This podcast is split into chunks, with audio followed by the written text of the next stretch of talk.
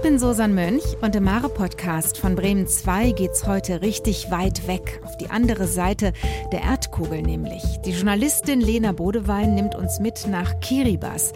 Das ist ein kleiner Südseestaat mitten im Pazifik, 33 ganz schmale Inselatolle, die sich auf eine riesige Wasserfläche verteilen. Du denkst wirklich, hm, da muss doch wirklich Land sein. Und ich war auf Tarawa, auf der Hauptinsel, und die hat wirklich am meisten Land sozusagen.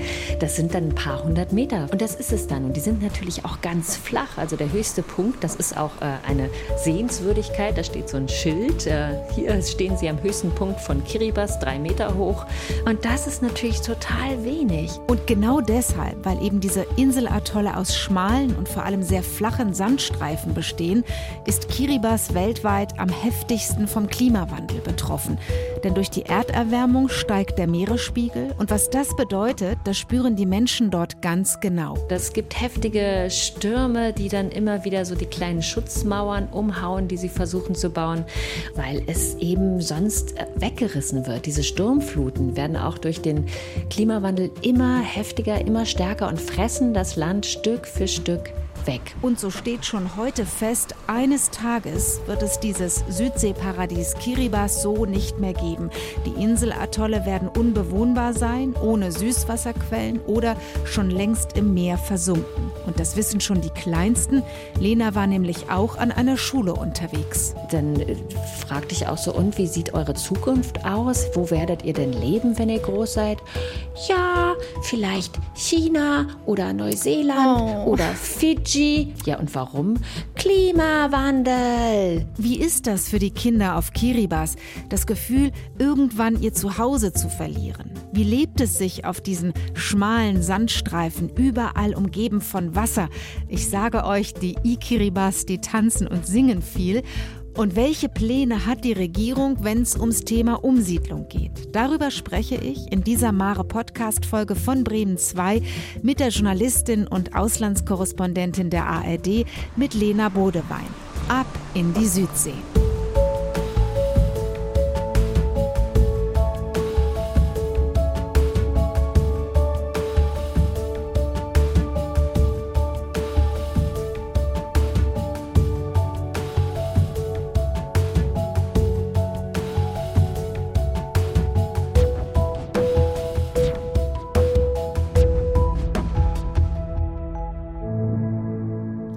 Schön, dass du mein Gast bist heute. Ich freue mich. Ich mich auch. Hi, Vielen Dank für die Einladung. Lass mich, Lena, kurz was zum Setting sagen. Du bist in Singapur. Bei dir geht schon so ja Richtung später Nachmittag. Mein Tag dagegen, der fängt gerade erst so an. Es ist äh, heute nicht so wirklich warm hier bei mir. Wie sieht es bei dir aus? Naja, hier ist es so wie immer, 33 Grad tagsüber. Nachts wird es dann so 25 Grad. Es ist dann schon richtig kalt. Okay. Es drohen Tropengewitter. Das ist dann kurze Unterhaltung und kurze Abkühlung. Und danach geht es quasi in ein Dampfbad. Soll ich neidisch sein, frage ich mich gerade. Aber ist es ähnlich warm auf Kiribati? Ja, ist es, ist es. Und anders als in Singapur gibt es da keine Klimaanlagen, weil es kaum Strom gibt. Das heißt, man schwitzt schön vor sich hin. Es hat die salzigste Luft, die man sich vorstellen kann. Alles klebt und schweißelt. Ja. Jetzt haben wir aber so richtig, richtig Lust dahin zu fahren. Oder?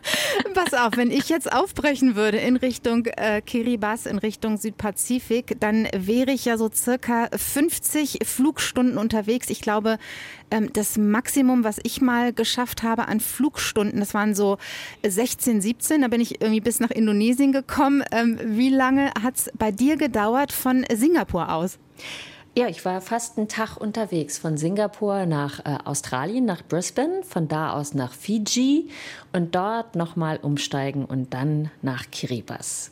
Dann lass uns doch gerne gemeinsam uns irgendwie ins Flugzeug setzen, aus dem Fenster schauen auf ähm, all diese Atolle. Das sind ja 33 insgesamt.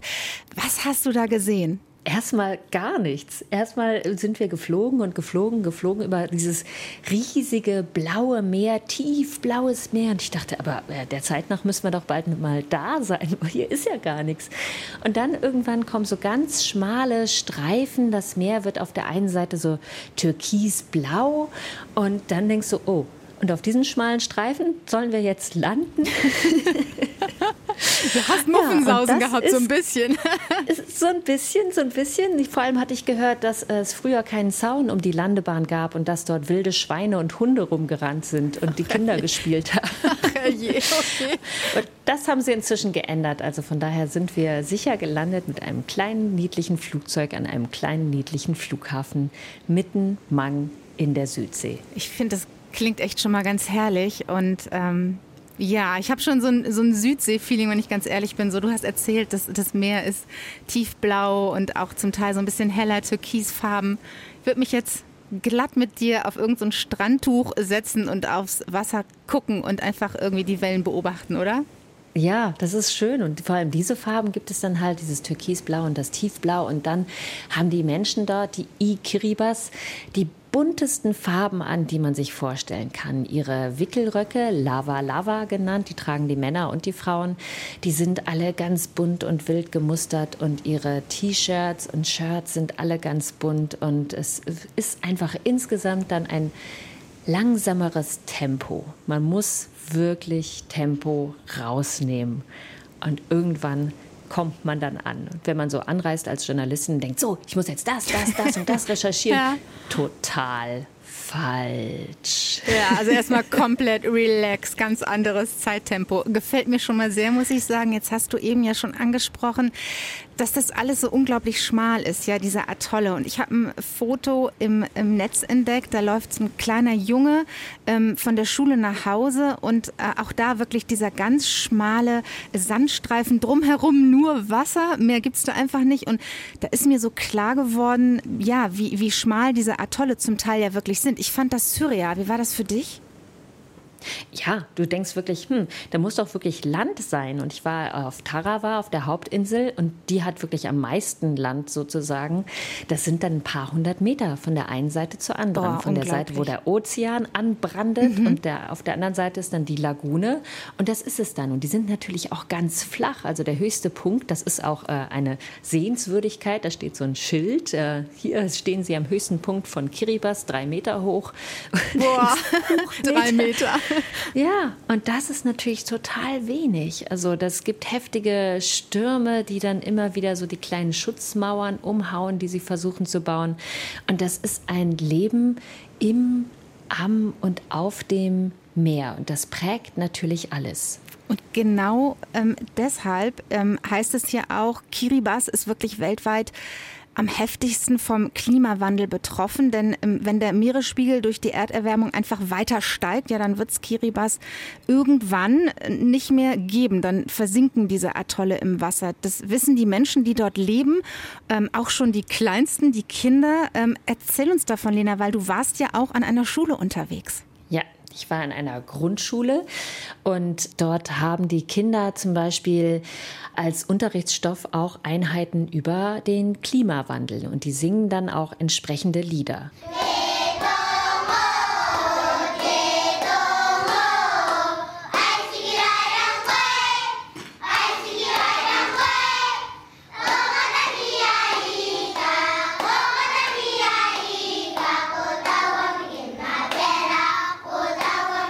Weißt du was, Lena? Ich, es ist total ja. süß. Mich erinnert das gerade so ein bisschen an Frère Jacques oder bin ich auf einem komplett ja. falschen Trip? nee, nee, nee. Das sind natürlich viele Melodien auch übernommen. Es gab ja auch Missionare dort auf Kiribati und die haben natürlich auch viele Lieder mitgebracht. Und das war ähm, aber jetzt ein anderer Text. Mhm. Also dann standen da diese Kinder in ihren gelb-lila Schuluniformen. Die sind dann so sechs Jahre alt und klatschen und machen auch Handbewegungen dazu. Es ist nämlich das Lied vom Mangrovenpflanzen also Mangrovenpflanzen gegen den Untergang und sie singen halt davon, gute Mangrove, wir pflanzen dich und deine Wurzeln halten das Land fest und zwischen deinen Wurzeln können sich Fische vermehren und deine Baumkrone spendet uns Schatten. Aha, und okay. Also das sind dann oft auch so Projekte, dann äh, ziehen die Leute los und pflanzen eben Mangroven an und dann sieht man so aller Orten mal wieder so eine ganze Runde von diesen kleinen Setzlingen ins Meer gepflanzt, weil es eben eben sonst weggerissen wird. Diese Sturmfluten werden auch durch den Klimawandel immer heftiger, immer stärker und fressen das Land Stück für Stück weg. Und das ist eben auch was, was diesen Kindern ganz klar ist. Und dann äh, fragte ich auch so, und wie sieht eure Zukunft aus? Wo werdet ihr denn leben, wenn ihr groß seid? Ja, vielleicht China oder Neuseeland oh. oder Fidschi. Ja, und warum? Klimawandel. Okay. So sagen sie. Ja, also das ist denen schon, schon in dem Alter komplett bewusst, dass sie irgendwann da weg müssen, ihre Heimat verlassen müssen, ja? Ja, das ist schon ein ganz klares Thema. Also zumindest in den Schulen und zumindest bei denen, die darüber reden. Wollen tut das niemand, aber sie versuchen dann eben trotzdem mit diesem Pflanzen, mit diesem ähm, Tanzen und Singen quasi gegen den Untergang etwas zu tun. Sie wollen das natürlich nicht. Jeder von diesen Familien möchte, dass seine Kinder und seine Enkelkinder da auch weiter aufwachsen können auf ihren Inseln, die sie so lieben. Meine Tochter, die ist jetzt ähm, zwölf. Ich glaube, wenn ich dir sagen würde, ähm, Sine, wir müssten in, ich weiß es nicht, 20, 30 Jahren auf jeden Fall komplett hier wegziehen, so dein Zuhause, deine Heimat wird es nicht mehr geben. Da kannst du auch nicht sagen, ach komm, ich fahre da noch mal hin und schaue mir das mal an, wo ich groß geworden bin. Ich glaube, die wäre echt richtig traurig. Hattest du das Gefühl, weil du jetzt gesagt hast, ne, die tanzen, die, die singen, die, die Mangrovenpflanzenlieder, hattest du denn das Gefühl, ja, die sind auch traurig darüber, die Kinder? Das beschäftigt sie schon, aber es ist dann so gewesen, wie das halt dann Kinder oft auch machen. Wir ziehen los. Sie haben mir dann ihren Schulhof gezeigt und die große Mauer, die dann auch den Schulhof von der Ozeanseite her gegen das Meer schützt und sagen, wir tun ja was. Wir versuchen ja, das aufzuhalten. Und die Menschen im Rest der Welt, die müssen uns da auch helfen. So, das ist halt, Menschen, vor allem kleine Menschen, sind Hoffnungswesen und wollen sich daran festhalten.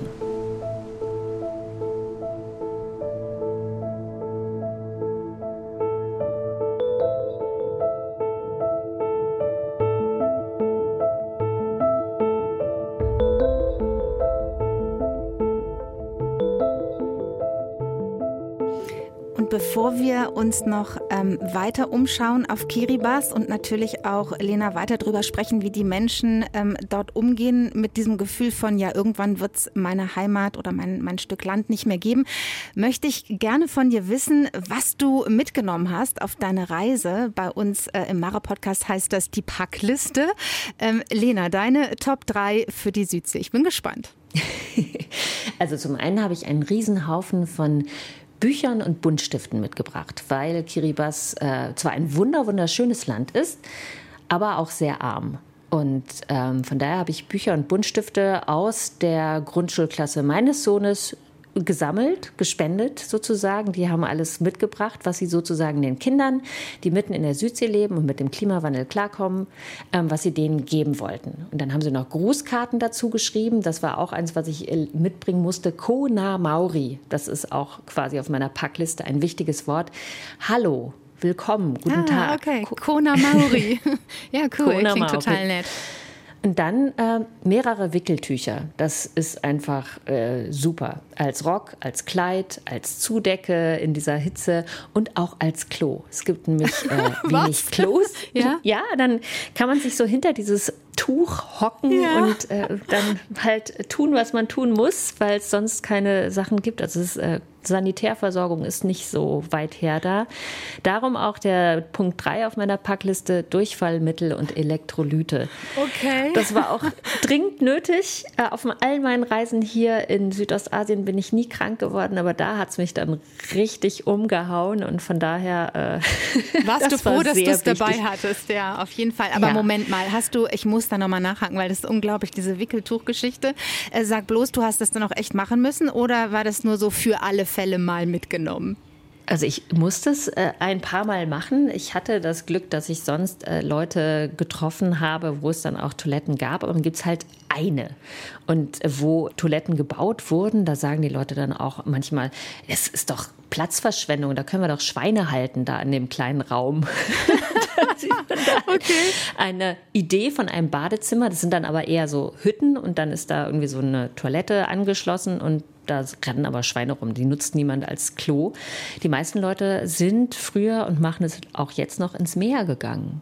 Und ähm, Ja, das ist natürlich nicht so toll. Also da sterben wirklich auch immer noch ganz viele Menschen an Durchfallerkrankungen, gerade kleine Kinder. Es ist ähm, etwas, da wird auch dran gearbeitet, aber da sieht man, wie wichtig Toiletten sind. Das ist so blöd, aber es ist äh, seitdem auch so ein, so ein Standardthema von mir geworden. Toiletten, Toiletten, Toiletten. Es ist ja. einfach total wichtig. Auf jeden Fall. Äh, ich finde es überhaupt nicht blöd, sondern ähm, total gut, dass du uns das nochmal sagst ne? und dass man sich das einfach nochmal irgendwie auch so ins Bewusstsein ruft, dass es nicht selbstverständlich ist. Auf jeden Fall, Lena, ein, super spannender Blick, den du uns da gegeben hast in dein Köfferchen und auf deine Packliste wir haben es schon angesprochen, dass Kiribati wirklich ja hart getroffen ist vom Klimawandel. Ich habe eine Zahl gelesen von 2050. Tatsächlich wird es diese vielleicht 33 Atolle ähm, nicht mehr geben, dass die einfach untergehen werden. Und das war ja auch wirklich ein großer Teil deiner Recherchereise. Da hast du mit vielen, vielen Menschen drüber gesprochen.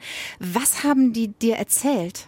Also die einen haben halt erzählt, dass sich das sehr stark verändert. Also sie beobachten, wie ihre Kokospalmen umfallen. Sie beobachten, wie das Wasser, das Salzwasser immer weiter auch in ihre Süßwasserquellen, in ihre wenigen Süßwasserquellen eindringt und sie darum nichts mehr anpflanzen können, weil das Salzwasser natürlich alles wegfrisst.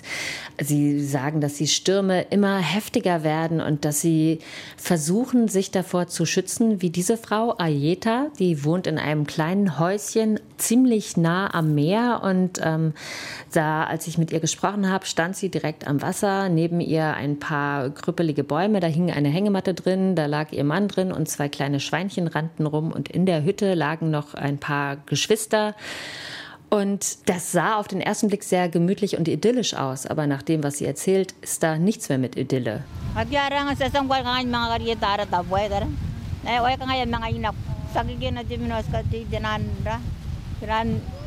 asibo na rin ka ngayon natutuko pa si Jiranga rin kasi meron kasi kung iroroon din tsakarangan na nanon metin ah. kaya pundo ko na dan to na arta puwesa eh, mo Ja, sie erzählt also, wie sie versuchen, ihr Haus zu schützen.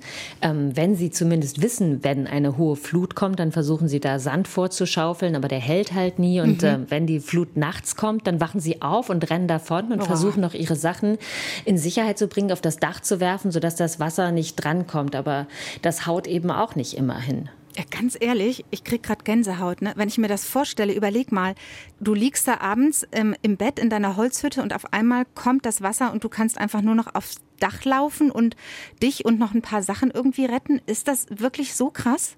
Ja, teilweise schon. Eben vor allem da, wo es halt keine Mauern gibt, keine Flutschutzmauern. Also wer sich das leisten kann, wer dann so ein paar Säcke Zement hat, der versucht halt so Mauern zu bauen, um mhm. sein Grundstück zu schützen.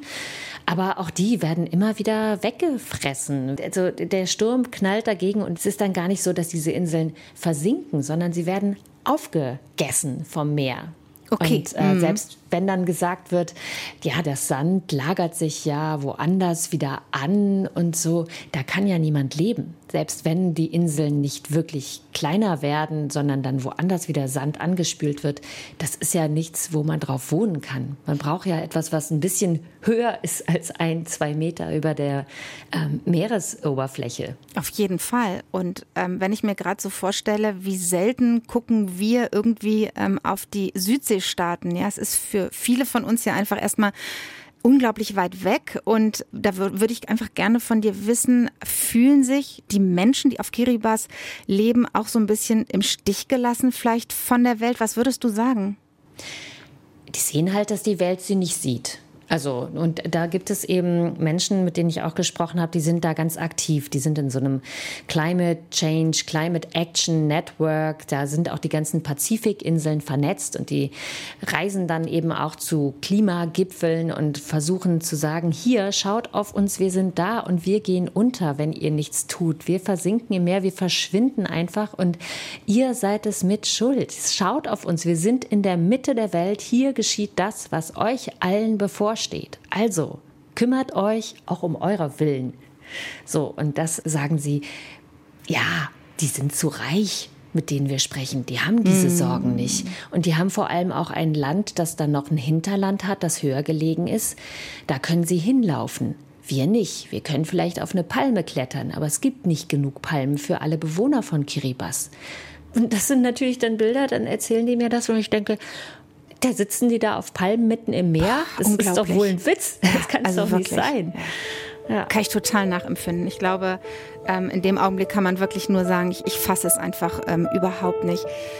Ich finde trotzdem, Lena, wir sollten jetzt etwas tun, was die Menschen, die auf Kiribati zu Hause sind, ja auch tun, nämlich was zusammen trinken in unserer Rubrik Essen und Trinken. Das ist übrigens, äh, das muss ich wirklich sagen, immer eines meiner Highlights im Mare-Podcast. Äh, da bringt mein Gast meistens was mit. Ich hatte schon, Lena, stell dir vor, sehr ölige Sprotten aus Estland auf meinem Teller. Bei denen war das Haltbarkeitsdatum abgelaufen, ja. Ich bin danach aber nicht krank geworden. Ähm, ich hatte schon sehr, sehr süßen marokkanischen Minztee und für uns beide, damit ich jetzt auch mitmachen kann, mussten wir tatsächlich was online bestellen. Wir haben das, was wir gleich zu uns nehmen, mehrfach bestellt, weil es einfach nicht rechtzeitig ankommen wollte. Und meine liebe Kollegin aus der Mare Podcast Redaktion Eva hat es jetzt, glaube ich, insgesamt zwei oder dreimal bestellt und es ist alles irgendwie gestern oder vorgestern angekommen. Sag uns, was wir gleich verkosten werden, Lena. Wir hätten genug davon es da. Ist, ja, großartig. Dann könnt ihr ja noch weiterführende Test reinmachen. Ja. Also es ist Kava Kava. Kava ist äh, die geriebene Wurzel der Pfefferpflanze. Und das ist äh, ein Getränk, das sich in der Südsee, im Pazifikraum immer weiter verbreitet. Es ist vor allem auf Fidschi sehr gebräuchlich, aber eben auch auf Kiribati. Und das hat so eine entspannende Ich muss mal gerade Danke sagen. Sorry, danke Eva, die bringt mir hier gerade mein Tässchen rein. Ja, also entspannende Wirkung, da waren wir hängen geblieben. Mach bitte weiter. Bin gespannt. Genau. Und ähm, das ist etwas, das trinken vor allem die Männer. Also von daher freue ich mich auch, dass wir das jetzt als zwei Frauen trinken. Äh, und ich habe das kennengelernt, da war ich abends auf einer Insel in meiner kleinen Hütte, so auf Stelzen über dem Meer. Das Meer rauschte. Es war unfassbar heiß, weil es natürlich keinen Strom gibt, also kein Ventilator, kein gar nichts. Und ich hörte aber irgendwo von irgendwoher Gesang. Und bin dann aus dieser Hütte rausgeklettert, den Strand lang gelaufen und kam dann an die Maniapa. Das ist die Gemeinschaftshütte, die es in jedem Dorf gibt. Und dort saßen ein paar Männer versammelt. Im Hintergrund saßen auch ein paar Frauen, aber die Männer tranken Kava Kava, spielten Gitarre und sangen dazu und waren sehr entspannt. Das klingt und, nach einem ähm, sehr lässigen Setting gerade, muss ich sagen. Ja? mm. ja, auf der einen Seite das Meer, auf der anderen Seite der Rest des Dorfes. Die Leute sitzen da. Und die Frauen finden es halt auch besonders entspannt, selbst wenn sie das nicht selbst trinken, weil ihre Männer dann kein Bier trinken. Unter Alkohol werden die nämlich aggressiv okay. und ähm, verprügeln ihre Frauen Oha. auch häufiger. Okay, weil sie wow. das mit der Bibel halten, die Frau sei dem Manne untertan und äh, häusliche Gewalt ist leider ein Thema da. Von daher äh, ein Hoch auf Kava Kava, kann ich nur sagen. Oh ja. Das entspannt. An dieser Stelle, ja, jetzt musste ich gerade noch mal eben äh, kurz durchatmen und schlucken, aber ähm, ich würde sagen, ähm, wir probieren das jetzt einfach mal. Mein Tässchen steht hier schon, deins auch? Ja, wie ist deine Farbe? Ähm, so hellbraun, würde ich sagen. Ja, sieht ein bisschen nach Schlamm aus. Ne? Ja, so, ja, genau, das hast du gut beschrieben. Und ähm, ich habe auch das Gefühl, ich sehe auch noch so ein bisschen das Pulver. Das ist ja wohl ein Pulver, das man anmischt. Ist das richtig? Bei mir steht übrigens Kava-Kava-Wurzel Tikat nicht für den Konsum erworben. Okay, ich stelle mir gerade die Frage, was machen wir ja eigentlich? Ähm, lauwarm bei mir. Und bei dir? Er ist schon ein bisschen laukalt geworden, aber es macht nichts. Man sagt, es, dann schmeckt es etwas besser. Die Hitze setzt mehr Wirkungsstoffe frei, aber auch mehr Bitteres äh, im ganzen Geschmack. Von daher. An dieser Stelle ne? Cheers, ne? würde ich mal sagen, oder? Cheers. Probiere. Mhm.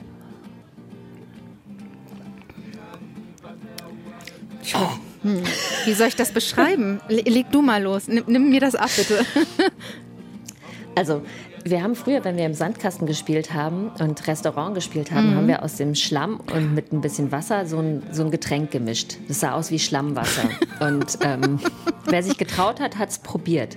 So ein bisschen kommt mir das jetzt auch vor. Es sind jetzt auch wieder so Kindheitserinnerungen. Jetzt ja, ist ein bisschen süßlich, bisschen pfeffrig, bisschen als würde man Holz trinken auch oder so ein bisschen, ja, ja halt wie geriebene was, Wurzel. Ja, ja, was, also wirklich wie Wurzel, sehr wurzelig, kann man das so sagen?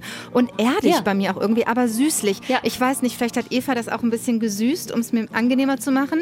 Ähm, mit Honig, sagt sie gerade, genau. Guck mal, ich muss oh. sagen, yay, mir schmeckt das ganz gut. Ich nehme noch mal eben ein Schlückchen.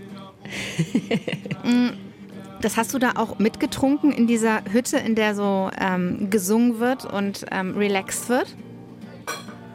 Nee, ich habe mich nur hingesetzt als Zuschauerin und ähm, habe mir erklären lassen, was sie tun, was sie trinken und so. Ich war schon froh, dass ich bei den Männern sitzen durfte, weil es eigentlich eher so zugewiesene Plätze gibt, auch Aha. wenn man zu Gast ist in diesen Gemeinschaftshütten. Also dann haben die Frauen ihren Ort und die Männer ihren Ort. Aber weil ich halt gesagt habe, oh, ich möchte es gerne aufnehmen, ihr singt so schön, durfte ich mich zu ihnen setzen. Und sag mal, wann setzt diese ähm, so leicht berauschende Wirkung ein? ich bin schon tiefenentspannt. Ich weiß es nicht genau. Wir können ja mal gucken, wie lange wir diesen Podcast jetzt ziehen. Ja, sehr cool. Okay, komm, wir nehmen noch mal ein Schlückchen, oder? Jawohl. Mm.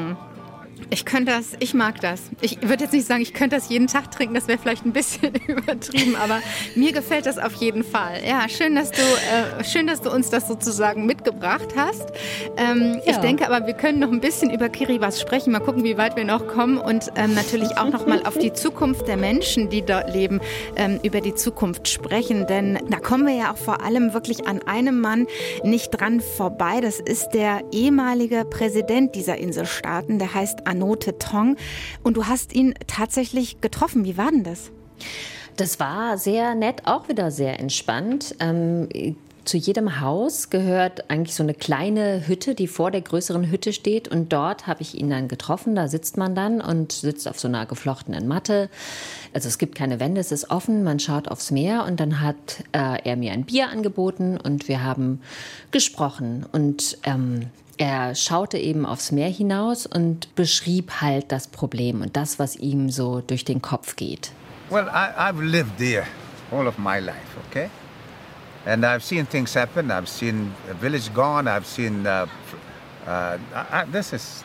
You know, if I didn't build this seawall, my my buildings would be gone.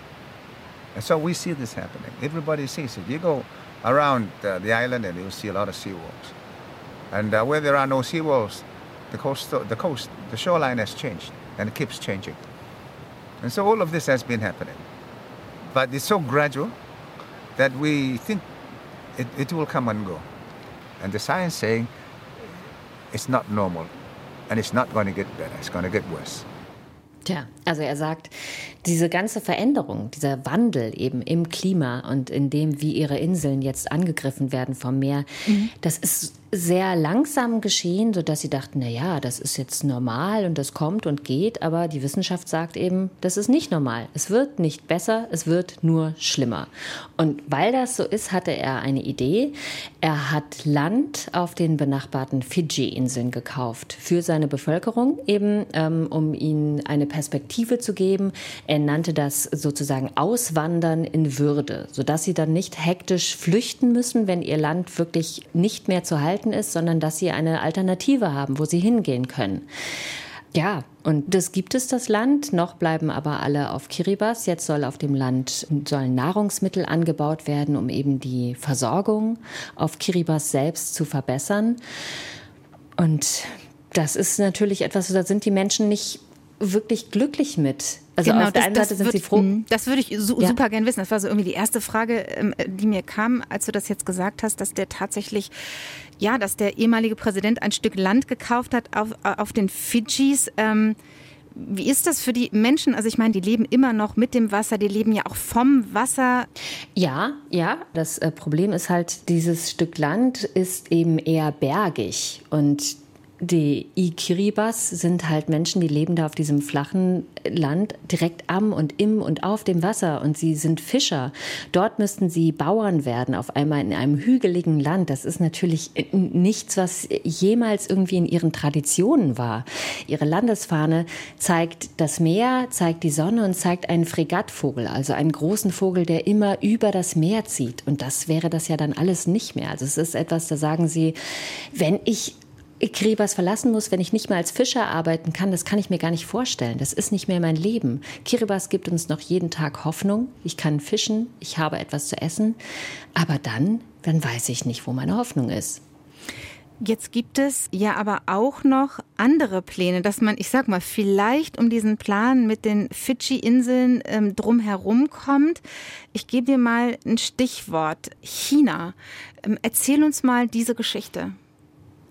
Ja, der vorige Präsident Anote Tong hatte eben diese Idee, Auswandern in Würde. Der jetzige Präsident sagt, nee, nee, wir wollen auf jeden Fall hier bleiben. Und zwar ähm, hat er dann so ein, eine große Vision, die Vision Kiribati 21. Und sie wollen damit mit den Chinesen, mit chinesischer Finanzierung, künstliche Inseln aufschütten mhm. oder die vorhandenen Inseln erhöhen, damit sie eben alle da bleiben können. Sie wollen Tourismus Projekte aufbauen, wollen das aufziehen und sagen eben, ja, wir werden ein neues Dubai, wir werden ein neues Singapur, wir werden eine, ein großes Anlaufziel für alle und mit diesem Geld, das wir dann vom Tourismus verdienen, dann können wir uns erst recht sichern und unsere Inseln sturmfest machen. Und da sagen ganz viele in der Bevölkerung, also äh, Entschuldigung, das ist doch wohl lachhaft, aber er sagt das halt und verkauft das so und schließt sich auch an China an, weil er wiedergewählt werden will.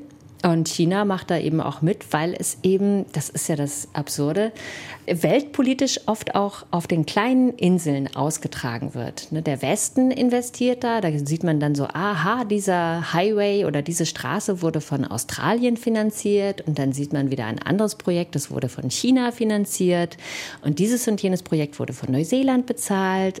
Also es ist so, jeder versucht irgendwie seinen Claim abzustecken auf diesen klitzekleinen Inseln. Und das ist etwas, das zieht sich auch durch die Geschichte des Landes. Im Zweiten Weltkrieg war Kiribati auch heftig umstritten. Es gab da Luftschlachten zwischen den Japanern und den USA. Da sind auch zigtausende ums Leben gekommen.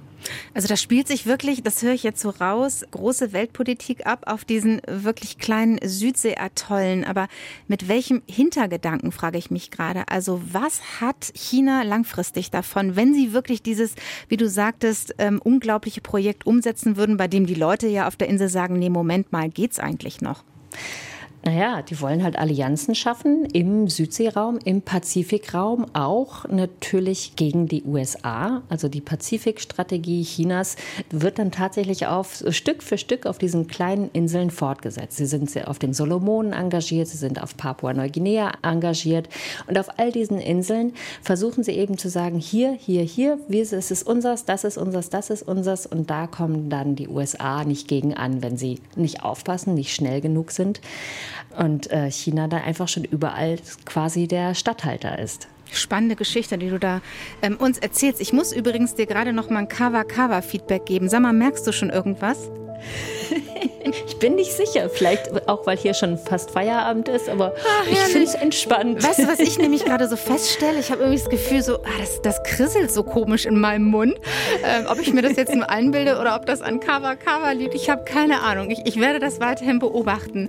Ähm, Lena, lass uns noch mal zusammen, ja, wirklich äh, tief durchatmen, noch mal richtig schön eintauchen in dieses Gefühl von, ähm, wir sind jetzt noch mal auf Kiribati, noch mal so ein bisschen gedanklich aufs Wasser schauen, auf das Tiefblau, das Türkis, von dem du erzählt hast, die Palmen, der weiße Sand. So ein kleiner Flashback für dich. Was ist dein Souvenir von dieser Reise? Also etwas, das du ja einfach mitnehmen musstest, an dem du vielleicht nicht vorbeigehen konntest oder das dir vielleicht ja auch jemand geschenkt hat. Genau letzteres. Es Aha. ist etwas, das mir jemand geschenkt hat. Und zwar ist es ein Teitera. Ein Teitera ist ein Willkommenskranz, eine Girlande, die man auf den Kopf gesetzt bekommt, wenn man bei einem besonderen Fest ist. Und ich war eben bei einer Abschlussfeier von einer Schule, von einer Highschool, wo die Abschlussklasse quasi in die Welt entlassen wurde. Und sie haben gesungen, und hatten selber auch Grenze auf, aber eben andere. Die für die Gäste sahen so aus. Die sind mit grünen Pandanusblättern und haben dann rote und gelbe Blüten. Und oh, das ist natürlich schön. zu dem blauen Meer und dem blauen Himmel oh. ein wunderschöner Kontrast. Und ähm, man wurde mit Tänzen und Gesang begrüßt. Und dort stehen dann eben Männer in ja, Palmgeflechtröcken, Mädchen in Muschelröcken und alle singen so vielstimmig, wie man das jetzt ja auch hört, singen das Lied von den Inseln, singen ein Willkommenlied. Oh, lass uns da gerne mal reinhören. Gerassel dort? Mhm. Ja, genau.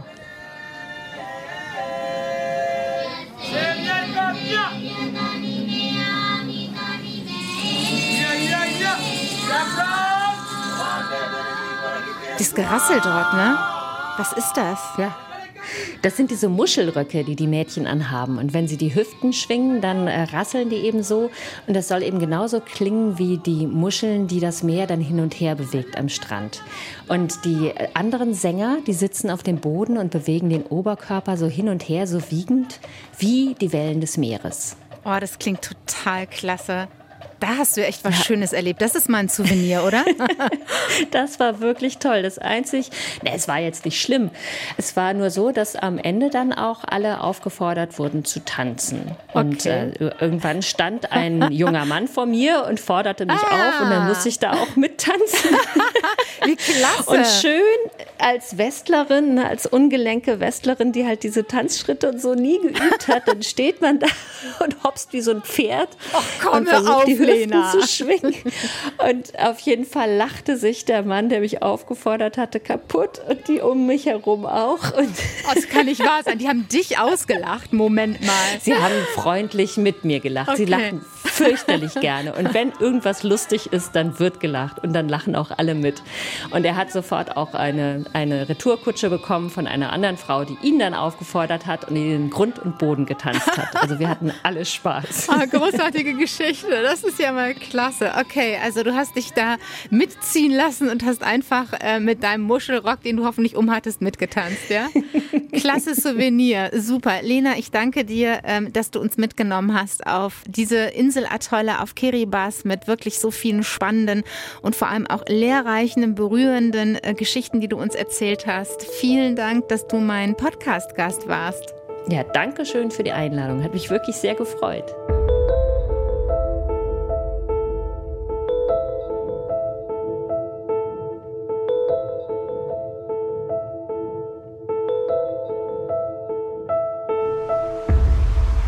Das war der Mare Podcast von Bremen 2. Wenn er euch gefallen hat, dann abonniert uns gerne in der ARD Audiothek. Ich würde mich sehr darüber freuen und in der nächsten Folge geht's nach Italien auf die Insel Sizilien. Da wird uns die Journalistin Barbara Bachmann erzählen, wie und vor allem auch warum sizilianische Fischer, die mit ihren Booten in Richtung libysche Küste unterwegs sind, gefangen genommen werden und zum Teil sogar über 100 Tage lang in Gefängnis Gefängnissen in Libyen festgehalten worden sind. Eine sehr spannende und vor allem auch bewegende Geschichte, das kann ich euch jetzt schon mal sagen. Der Mar-Podcast ist eine Bremen 2 Produktion. Alle zwei Wochen am Dienstag gibt es eine neue Folge in der ARD Audiothek.